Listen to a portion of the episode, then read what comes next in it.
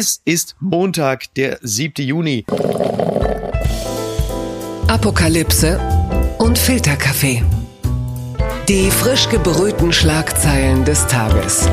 Mit Mickey Beisenherz. Einen wunderschönen Montagmorgen und herzlich willkommen zu Apokalypse und Filterkaffee, das News Omelette. Und auch heute blicken wir ein bisschen auf die Schlagzeilen und Meldungen des Tages. Was ist wichtig? Was ist von Gesprächswert? Was ist los in Sachsen-Anhalt? Und der Welt. Und er kann es mir sagen, er ist politischer Autor beim Spiegel, Bestseller-Autor und äh, wir machen ihn hier sukzessive zum Podcaster. Ich weiß nicht, ob ihm das gefällt. Er ist außerdem Journalist und Schröder-Versteher. Guten Morgen.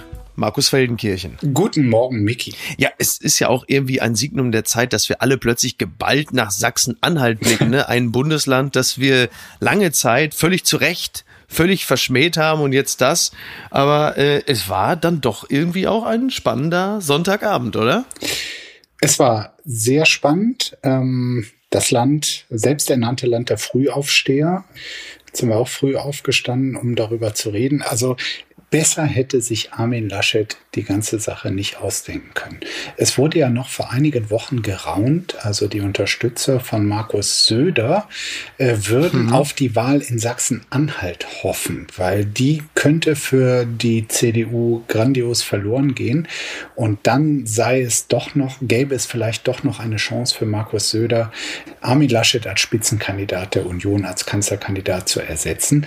Und jetzt dieses muss man sagen, aus CDU-Sicht fulminante Ergebnis, was allerdings wirklich 0,0 mit Armin Laschet zu tun hat. das bringt uns hierzu. Die Schlagzeile des Tages. Beziehungsweise das Titelbild des Tages. Es kommt von der Taz. Die Taz titelt heute Haseloff rettet die CDU und man sieht dort Rainer Haseloff mit dem Körper von ja. David Hasselhoff mit freiem Oberkörper mit der Boje. und das ist wirklich. Den frühen David Hasselhoff. Den ne? frühen, ja, ja, nicht, ja, nicht den Burger, äh, Kachel, Fliesenboden Hasselhoff. Und es ist wirklich, also es ist wirklich so ein absolut schamloses Titelbild, äh, dass ich das also niemandem verschweigen wollte. Ansonsten titelt unter anderem die FAZ heute, der Traum der AfD ist geplatzt. Die AfD wollte stärkste Kraft in Sachsen-Anhalt werden, doch ihr Ziel hat die Partei klar verfehlt. Dabei drehte sich der Wahlkampf zuletzt vor allem um sie. Ja. Naja, es ist so, die, die AfD, die ist äh, derzeit irgendwo so zwischen 22,5 bis 23,5 Prozent. Ich weiß nicht, was der allerletzte Stand war, aber der Abstand zur Union beträgt also rund 10 Prozentpunkte, wenn nicht sogar noch ein Hauch mehr. Das ist also äh, deutlicher Abstand und es ist nicht das von vielen prophezeite Kopf an Kopf rennen, denn die äh, CDU feiert Ü30-Party äh, und zwar deutlich und allen zuvorderst eben dieser von dir bereits erwähnte Rainer Haseloff. Andererseits die Frage, ähm, bevor wir gleich auf die AfD zu sprechen kommen, ja, was ist denn jetzt mit dem Laschet-Effekt? Also, den redest du mir ja schon kaputt. Ich halte es für einen absoluten Witz, dass äh, Regionalwahlen wie jetzt in Sachsen-Anhalt oder vor vier Jahren in äh, Saarland tatsächlich irgendwas damit zu tun haben, wie die Stimmung im Bund ist und wie die Bundestagswahl ausgehen muss, mhm. ähm, äh, wird. Es hat rein regionale Gründe, hatte es auch damals äh, im Saarland und trotzdem wird es natürlich von interessierten Kreisen zu einer ganz großen Trendsache für die Bundestagswahl erklärt. Daran glaube ich gar nicht, aber es funktioniert, weil auch durch solch für das Bundesgeschehen wirklich nebensächliche Wahlen, die auch ganz viel mit regionalen Besonderheiten, vor allem dem Spezialfaktor AfD in diesem Falle zu tun haben. Ja. Trotzdem äh, wird es zu einem Bundestrend erklärt. Das ist absolut unterkomplex und ein Witz, aber es funktioniert immer wieder und wird auch in diesem Falle so funktionieren. Rainer Haseloff hat das ganz geschickt gemacht. Er hat schon vor Monaten diese Landtagswahl zum großen Streit zwischen AfD und CDU, zwischen äh, schlecht und böse stilisiert. Zwischen schlecht und böse? Wer ist denn schlecht und wer ist böse? Das Böse ist die AfD und die CDU ist schlecht? Nein, na, also schlecht natürlich die AfD. Auch so wollte es Rainer Haseloff äh, verstanden wissen. Ähm, zu Recht von mir aus auch. Ich war mit ihm gleichzeitig kenne ihn überhaupt nicht, aber Gast bei Anne Will irgendwie Anfang Februar, wo es noch viel zu kritisieren mhm. gab an der Corona-Politik der Bundesregierung, insbesondere von CDU-Ministern und auch Ministerpräsidenten. Jetzt läuft's ja bombig, ne? Hashtag sparen. Ja, genau. Und ähm, er hatte vor der Sendung äh, hat er mich so zur Seite genommen und meinte, also ähm, wir Demokraten müssen doch jetzt zusammenhalten und ähm, so vielleicht sollten wir uns da auch nicht so hart angehen jetzt in so einer Sendung. Ach, und Karl Lauterbach stand daneben, der war natürlich auch Gast in dieser Sendung und meinte, dann, ja meinte dann so, ich hatte es schon kapiert, aber er meinte, so, also Herr Firmenkirchen, dass Sie das nochmal verstehen. Der Haseloff hat gesagt, also keine Kritik an der CDU heute Abend, bitte. Ne?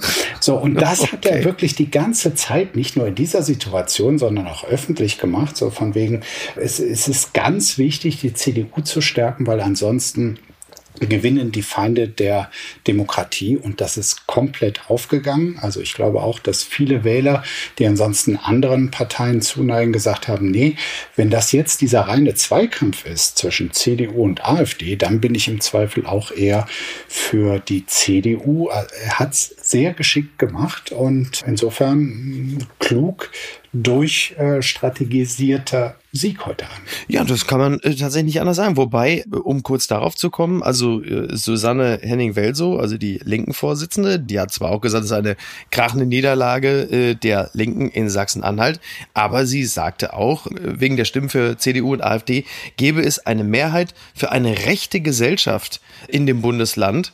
Über 60 Prozent der Wähler hätten für eine konservative und eine extrem rechte Partei gestimmt. Also das mit der konservativen Partei, CDU, das ist äh, absolut richtig.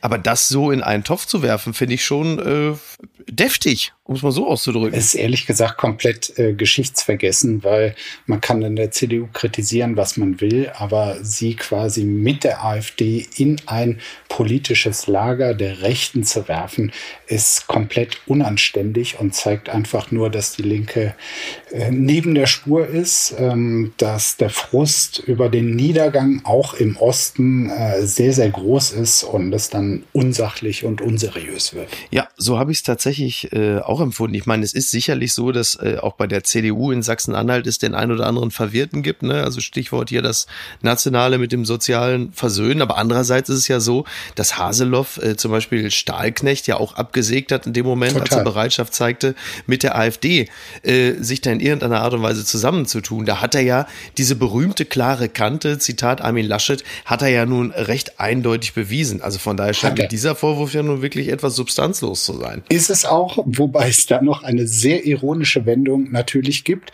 weil in dem großen Machtkampf zwischen Armin Laschet und Markus Söder, wer wird denn Kanzlerkandidat, war ja Rainer Haseloff äh, wirklich eine historische Figur, weil er als erster von CDU-Granden Ministerpräsidenten erklärt hat, also, ja, er würde den Armin ja auch sehr schätzen. Es sei sogar ein Freund, aber es gehe jetzt hier nicht um ähm, Vertrauen und so. Es gehe rein um den Erfolg und deshalb sei er für Markus Söder.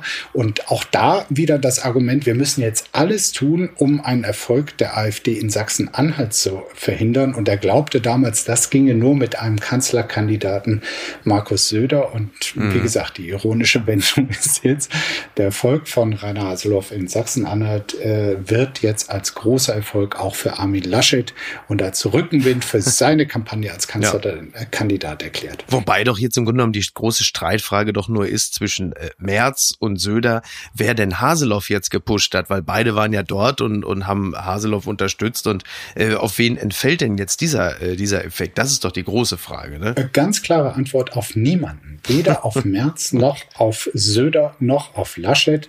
Das war äh, tatsächlich das äh, Geschick von Rainer Haseloff und diese Zuspitzung, äh, wie wir es ja auch schon in anderen ostdeutschen Ländern bei Landtagswahlen in der Vergangenheit erlebt haben.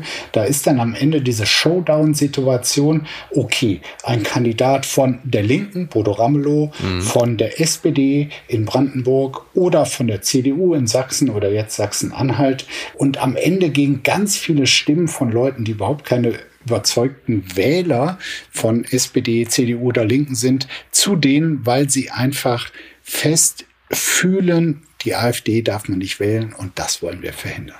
Blattgold. SPD und Scholz nach Wahl in Sachsen-Anhalt ratlos, hilflos, kraftlos. Das schreibt dein Spiegel. Wahrscheinlich nur noch einstellig. Die SPD stürzt in Sachsen-Anhalt weiter ab. Auch wenn sich die Genossen bemühen, die Folgen der Wahl klein zu reden. Das Ergebnis ist ein Problem für Olaf Scholz. Ja, ist es jetzt auch wieder ein rein regionaler Effekt oder kann man in diesem Falle sagen, dass das auch ein bisschen äh, den Bundestrend vorgibt, dass die SPD auch in Sachsen-Anhalt äh, so, ich sag's mal ganz äh, ich sag mal, abkackt. Ich glaube, abkacken kann man dann in dem Falle, glaube ich, am Montagmorgen auch durchaus mal sagen. Denn das ist ja jetzt nun nicht mehr nur noch ein regionales Phänomen, habe ich das Gefühl. Es sieht so aus, als sei es das nicht. Aber vor allem, weil die Parallele ähm, sehr klar ist, auch dort hat äh, in Sachsen-Anhalt hat die SPD als Juniorpartner äh, die ganze Zeit mitregiert. Mhm. Das, was sie dort mit ihren Ministerinnen und Ministern zu verantworten hatte, wurde auch gar nicht groß äh, kritisiert und trotzdem sind sie einfach komplett egal. Also ich würde mal behaupten, die SPD macht überhaupt nichts falsch. Sie interessiert nur überhaupt nicht mehr. Die Leute gucken nicht mehr hin.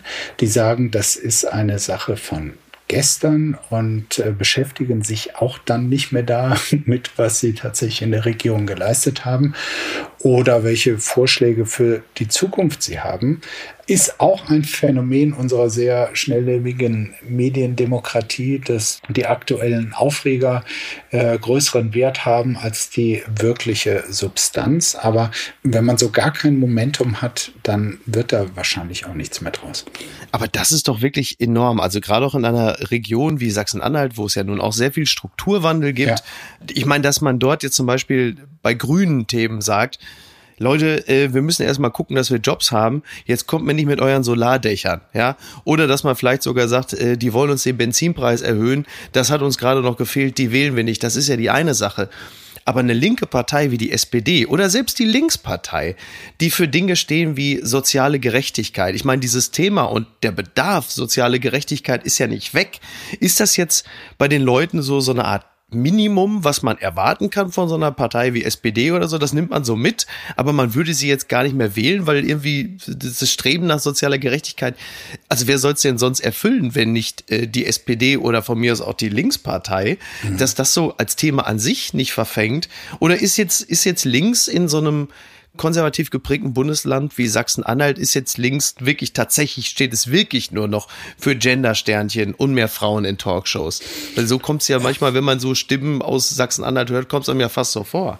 Ja, Wobei ja auch die ganzen Umfragen rund um den Wahltag gezeigt haben, dass ähm, eine Verbitterung über soziale Abgehängtheit, äh, Nicht-Gleichberechtigung mit dem Westen eine ganz große Rolle spielt. Also 75 Prozent sagen in Umfragen, dass sie ihre Lebensleistung nicht gewürdigt sehen. Genau. 75 Prozent. Das, das ist ja Wahnsinn. Ja, offenbar von allen, aber irgendwie geht es dann auch sehr stark mit der SPD nach Hause. Ich kann dieses Gefühl total nachvollziehen, weil ähm, natürlich ist der Westen damals über den Osten gerollt und äh, es gab keine Gespräche über eine gemeinsame Verfassung, sondern es Grundgesetz wurde einfach übergestülpt. Äh, alle Führungspositionen wurden mit Wessis äh, besetzt, selbst heute noch mit Hans-Georg Maaßen in Südthüringen. So, und dass das zu einem Gefühl, wir sind Bürger zweiter Klasse, äh, beigetragen hat, das kann ich total verstehen. Und wahrscheinlich hat die SPD an allem in irgendeiner Form und sei es nur als Juniorpartner zu lange mitgewirkt, um heute noch interessant zu sein. Ja, aber dieser Olaf Scholz, ja, der, der gibt es ja jetzt nun auch an diesem Wochenende zwei positive Meldungen. So, also zum einen ist Olaf Scholz, wenn es darum ginge, wen man direkt wählen würde, so zum Kanzler, ist Olaf Scholz plötzlich vorne. Mhm. So, das heißt, er ist jetzt für eine signifikante Zahl der Deutschen Kanzlermaterial. Und dann gibt es ja auch noch diese Einigung der G7 Finanzminister auf eine globale Mindestbesteuerung für internationale Konzerne. Das ist doch ein wirklich großer Erfolg. Kann man das so sagen oder müssen wir das jetzt kleinreden? Ist es auch. Also es gibt eine komplette Entkopplung von der Wahrnehmung des Kandidaten und der Wahrnehmung der Partei. Und im Falle der SPD, obwohl ja sonst immer gesagt wird, es sind immer die Personen, die die Parteien ziehen, ist es hier paradoxerweise komplett anders. Mhm. Das Image der Partei ist das Schlechte, ist so dominant, dass auch ein Kandidat, den viele für kanzlerfähig halten oder sogar kanzlerfähiger als seine Konkurrentinnen und Konkurrenten, da nichts mehr nach oben ziehen kann. Und ich meine, die Sache mit der ähm, globalen Mindeststeuer ist ein Riesenerfolg. Es gab in den letzten Jahren immense Kritik an Olaf Scholz, dass er äh, anders als Frankreich etwa keinen nationalen Alleingang haben wollte, sondern eine europäische oder sogar weltweite Lösung. Und da wurde immer gesagt, das ist unrealistisch und in Wahrheit will er es nicht. Und in Wahrheit hat er nur lange genug gewartet, bis ein wichtiger Player, die USA, nach dem Regierungswechsel von Trump zu Biden ihre Position geändert haben. Und plötzlich ist etwas möglich, was tatsächlich mega relevant ist und ähm, ja, auch gerade dieses Unrechtsgefühl adressiert, dass kleine Bürger brav ihre Steuern zahlen und die da oben, also die großen weltweiten, die Global Player ähm, des Kapitalismus irgendwie jedes Schlupfloch äh, nutzen. Da ist zumindest jetzt ein Stück weit mehr Gerechtigkeit befürchte für die SPD nur, dass selbst das nicht mit ihr nach Hause geht. Sowas kann man sich nicht ausdenken. Maaßen äußert absurde Baerbock-Theorie, das berichtet der Merkur. Hans-Georg Maaßen stellt in einem Tweet eine Verbindung des Akronyms ACAB zu Annalena Baerbock her. Und das Ganze rührt daher, also dieses äh, Akronym, ne, wie heißt sie eigentlich? Also Annalena Baerbock heißt ja eigentlich Annalena Charlotte Alma Baerbock, also gleich ACAB. Toller und Name. im ja, absolut. ja, das ist richtig. Auch hier wieder schöne Grüße an die Spielplätze im Prenzlauer Berg. Und Hans-Georg Maaßen hat das Ganze wohl aufgeschnappt in einem Artikel in der Welt, wenn ich mich nicht irre, der wiederum nur deshalb entstanden ist, weil Robin Alexander zu Gast in diesem Podcast war. Und da wiederum haben wir den Machiavelli-Podcast zitiert, in dem man Annalena Baerbock, die dort zu Gast war, jetzt wird es langsam wirklich kompliziert, mhm. aber ich sag's nochmal, sie wurde dort anmoderiert und dieses Akronym wurde dort verwendet und nochmal auf All Cops are Bastards hingewiesen. So, was aber natürlich ein Augenzwinker war. Das ist ja auch dieser, dieser von wegen das Akronym von Annalena Baerbocks Namen äh, gilt auch für All Cops Are Bastards. Das ist ja im Grunde genommen ist das ja schon ein relativ alter Gag. So, aber nicht alt genug für Hans-Georg Maaßen, oh Gott, ja. der, der das aufschnappte. Und dann schrieb er halt eben Annalena Charlotte Alma Baerbock gleich ACAB, All Cops Are Bastards. Zufall oder Chiffre, schrieb er auf Twitter. Das Ganze ist so primitiv, so dümmlich. Äh, nichts hat mich mehr aufgeregt an diesem Wochenende. Ich meine, lass uns mal eine Sekunde versuchen, das ernst zu nehmen. Ja. Was wollte dieser Mann denn der Öffentlichkeit mitteilen? Welche Erkenntnis, neue Erkenntnis hat er im Angebot? Gar keine. Außer dem tiefen, verbitterten Wunsch, Zweifel zu sehen, Dreck zu schleudern. Annalena Baerbock wurde längst auf diese vier Buchstaben ihres Namens und die Abkürzung angesprochen. Sie hat klar gesagt, dass es sich nur um einen Zufall handeln kann. Und jetzt nur mal angenommen, selbst wenn ihre Eltern damals irgendwie linksradikal drauf gewesen wären mhm. und ihnen diese Vornamenkombination mit dem Nachnamen eine diebische, subversive Freude bereitet hätte. Ja. Was könnte Annalena Baerbock dafür? Welchen Grund gäbe es dafür, es heute als politisches Statement ihr um die Ohren zu hauen. Und nur den einen, wieder besseren Wissens das Gift der Verschwörung zu sehen. Ja. Das ist so ein elendes Geraune, so ein auch total unterkomplexes Verständnis vom politischen Wettbewerb.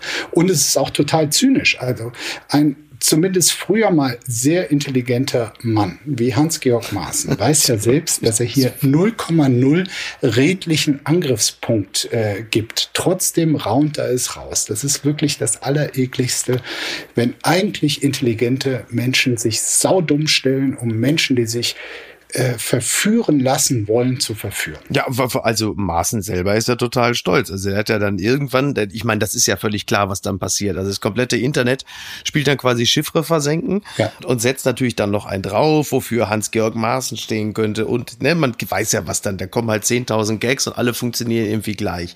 So, Maaßen selber ist aber dann irgendwie nach Stunden total stolz, sagt Danke für das großartige Feedback auf meinen Tweet.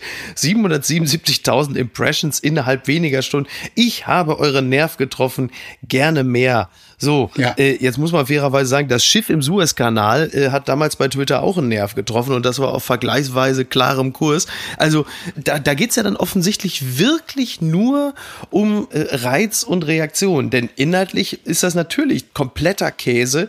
Bestätigt übrigens ja auch einige darin, dass bei Annalena Baerbock zu unfairen Mitteln gegriffen wird. Dabei gibt es doch auch genügend faire Angriffe. Wir, wir kommen ja auch wieder aus einem Wochenende, an dem die Grünen Annalena Baerbock teilweise den heftigsten, übelsten Attacken ausgesetzt sehen, von denen ich übrigens nicht glaube, dass alle unfair sind. Also Ungereimtheiten im Lebenslauf da aufzumerken und zu sagen, dass es die gibt, das ist, glaube ich, noch keine unfaire Attacke. Nur dieser Blödsinn von Maßen, das ist natürlich kompletter Schwachsinn. Ja, also äh, zum Maßen muss man wirklich sagen, man muss nicht Grüne wählen, um nach dieser komplett irren Aktion zu sagen, die CDU hat da wirklich einen in ihren Reihen, der ganz bewusst Demokratie zersetzend wirken möchte.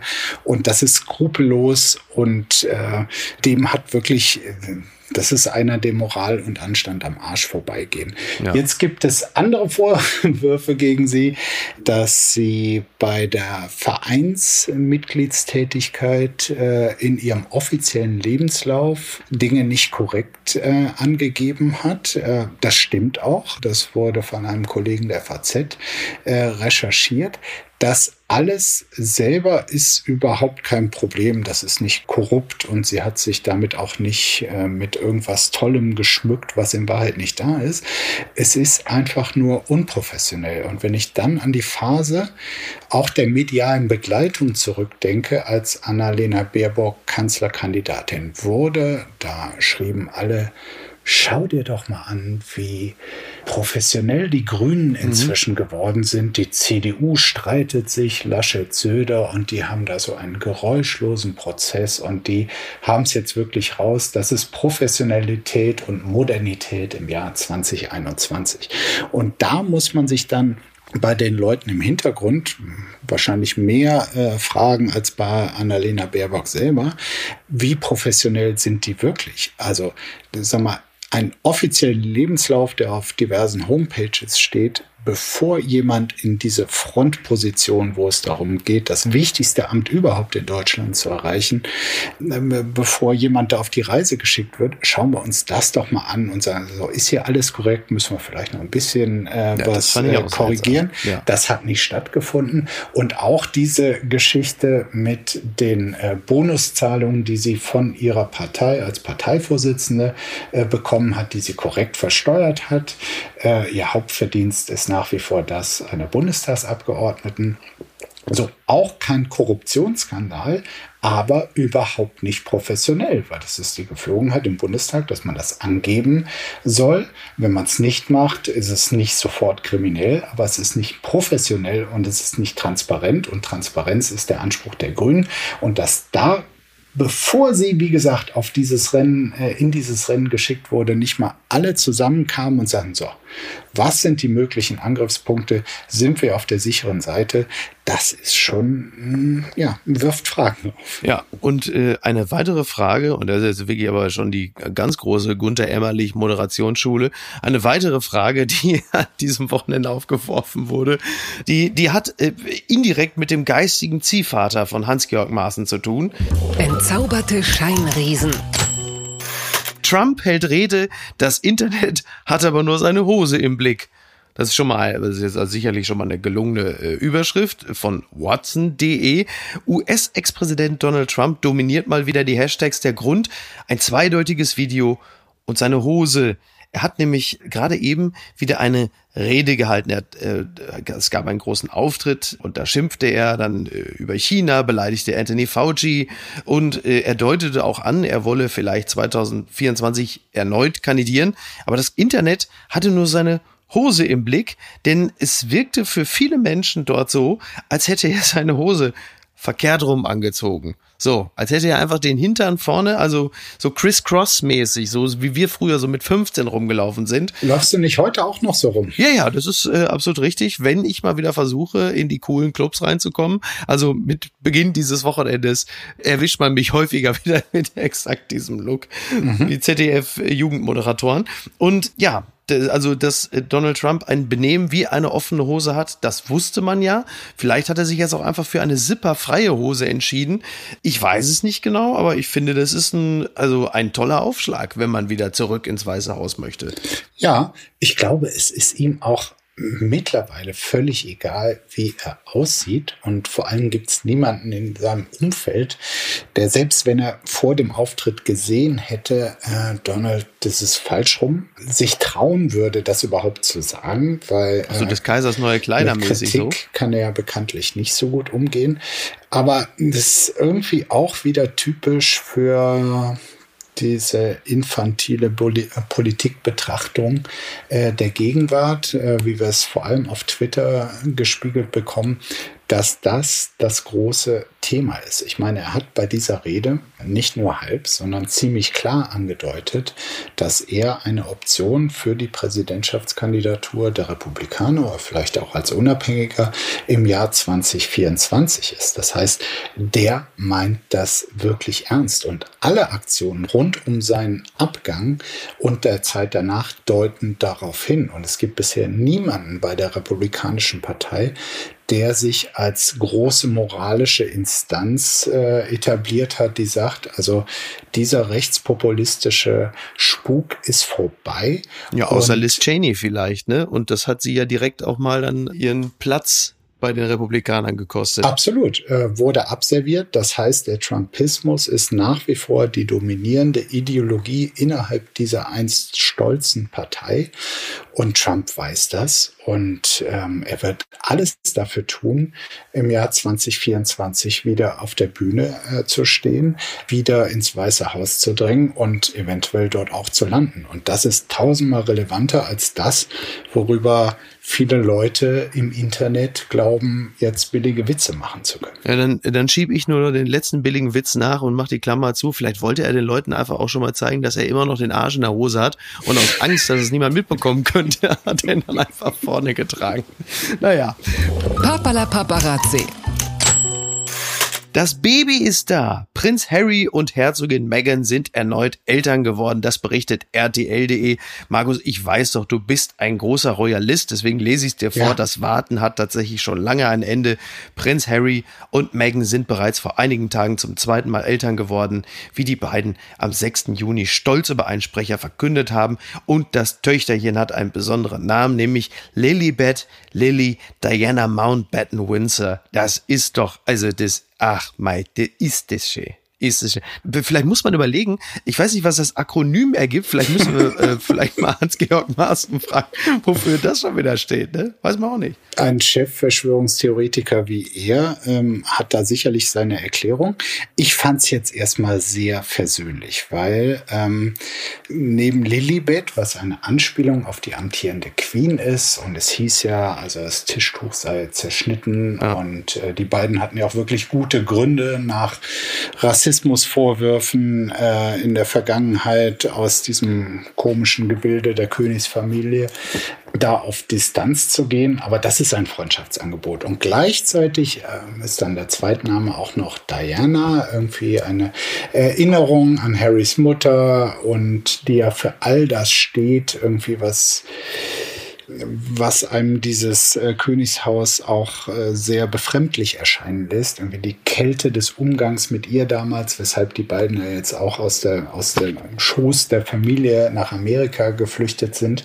So, und das ist irgendwie so der Versuch, mit einem Namen eine große Koalition zu bilden und es allen recht zu machen. Und ähm, ja, da die Königsfamilie ja eh nur irgendwie eine große Show sind fürs Gemüt, hat das da doch auch sehr funktioniert. Ich gucke ja auch gerade, äh, bin ganz, ganz spät auf der Party da diese Serie The Crown, The Crown genau. Also war mir ähm, völlig klar, dass das jetzt kommt. Du hast, du hast ja, du hast ja den inneren Rolf Seelmann Eggebrecht rausgeholt. Es war völlig klar, dass das jetzt kommen würde.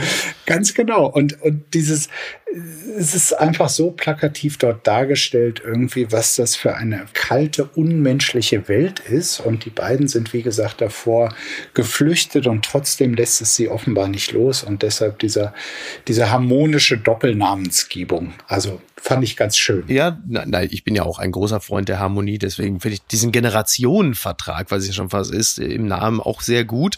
Wobei bei The Crown, ich habe, ich guck's übrigens nicht, ich, wobei doch, ich habe die ersten zwei Folgen geguckt. Ich fand es am Anfang so langweilig, da wäre ich beinahe ausgestiegen. Ja. Ich habe es nach einem Jahr dann und je näher es an die Aktualität rückt, desto geiler ja, wird's mit eigentlich. Thatcher und so, ne?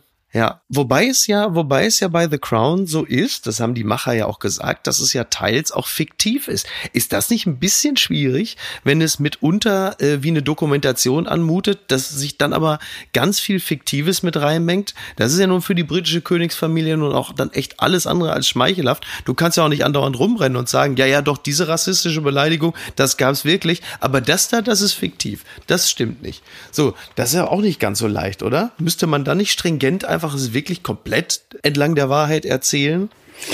Wahrscheinlich schon. Trotzdem vermute ich, dass sie mit der Grundkritik an dem Konstrukt Königshaus die Macher dort einen Nerv getroffen haben. Dann kommen wir jetzt mal ähm, vom britischen Königshaus zu einem, ja, vielleicht zu dem letzten deutschen König, der irgendwann abdanken musste. Gewinner des Tages.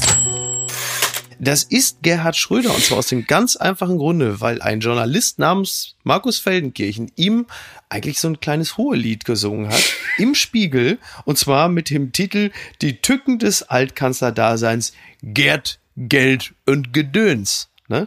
Und äh, was was macht die Faszination Gerd Schröder aus? Was, warum hast du über ihn geschrieben? Und was hast du über ihn geschrieben? Naja, es gab einen aktuellen Anlass. Äh, ein Gericht in Seoul, äh, Südkorea, äh, hat jetzt dem Ex-Mann von Frau Schröder-Kim offenbar Recht gegeben, äh, der sich beklagte, dass Gerhard Schröder am Ende seiner Ehe doch einen gewissen Anteil gehabt hätte. Und äh, die Strafe wurde auf ganz knapp über 22.000 Euro umgerechnet festgesetzt. Mhm. Ja, und mir fiel da halt nochmal auf, dass dieser Altkanzler in letzter Zeit doch sehr häufig entweder über komplette Boulevardthemen ähm, Gesprächsgegenstand ist oder aber über ganz relevante weltpolitische Fragen, wie zum Beispiel, wie hältst du es mit der Putin-Herrschaft äh, in Russland, äh, der Demokratiefeindlichkeit, der Menschenfeindlichkeit ähm, äh, mit mhm. Gazprom 2? Was ist das Rollenverständnis eines Altkanzlers? Sollte er im Dienst einer Autokratie bis Diktatur stehen äh, oder nicht? Und da kam ich doch zu der von mir aus auch ironischen Feststellung, dass er zumindest die bisher gekannten Tätigkeitsfelder von Altkanzlern, alles nur Männer, bisher äh, bis äh, September äh, doch sehr durchbrochen hat. Also der eine Adenauer äh, kümmerte sich gerne um sein Rosenbeet, äh, Willy Brandt war noch sehr idealistisch unterwegs und wollte ähm, also die, die Unrechtsverteilung zwischen Arm und Reich, äh, Nord und Süd auf der Welt äh, beheben. Helmut Kohl, naja gut, äh, gehen wir mal drüber hinweg. Aber Gerhard ja. Schröder hat nun wirklich äh, ein großes Unterhaltungspotenzial ähm, als Altkanzler. Und ähm, ja, vielleicht müssen wir einfach mal unsere Sicht auf das, was als Kanzler so machen sollten, ein bisschen ändern. Und Gerhard Schröder beweist auch, dass man die Würde des Amtes nicht automatisch in die Zeit danach mitnimmt. So, das sind Hagebutten. Ja. Das ist ja Juckpulver. Das haben wir den Mädchen früher mal in die Unterhose gerieben. Das ist, okay. das ist natürlich, also, dass er sich jetzt quasi als äh, Follower-Treiber äh, für den Instagram-Account seiner Frau irgendwie hergibt, da muss ich sagen, als jemand, der mit ihm mal große politische Hoffnung verbunden hat, ist das natürlich auch ein bisschen enttäuschend, ihn da am Abendbrottisch irgendwelche bestellten Gedichte aufsagen ähm, sehen zu hören und ähm, ja, also ein bisschen verstörend schon. Das gibt's gibt's doch gar nicht. Komm, das hinten raus, das sei noch kurz gesagt. Herbert Herrmann, der große Herbert Herrmann, der ewig junge, charmante Schweizer Schauspieler, ist heute 80 Jahre alt. Ist das nicht Wahnsinn? Wir kennen ihn ja noch so als Dynamiker bei Ich heirate eine Familie unter anderem. Der sieht aber immer noch so aus. Ich habe schon lange kein Foto mehr von ihm gesehen, aber ich glaube, er sieht immer noch aus wie 45, Ja, ja. weil er sah immer aus wie 45, selbst mit 25 wahrscheinlich, aber heute wahrscheinlich auch noch. Ja, ja, ja, ja, der hat dieses Kalle Riedle-Gen. So, Kalle Riedle ist ja mittlerweile auch schon so Mitte 50 und er wird halt einfach nicht älter. Er sieht so unfassbar gut aus. Wirklich, das, das ist Wahnsinn. Ne?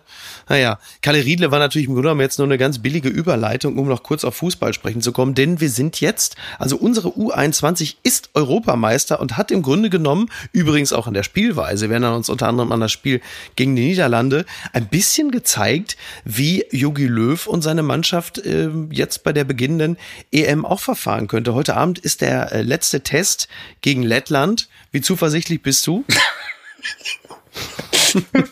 Für den Test gegen Lettland, Ich glaube, den können wir, glaube ich, abhaken, oder?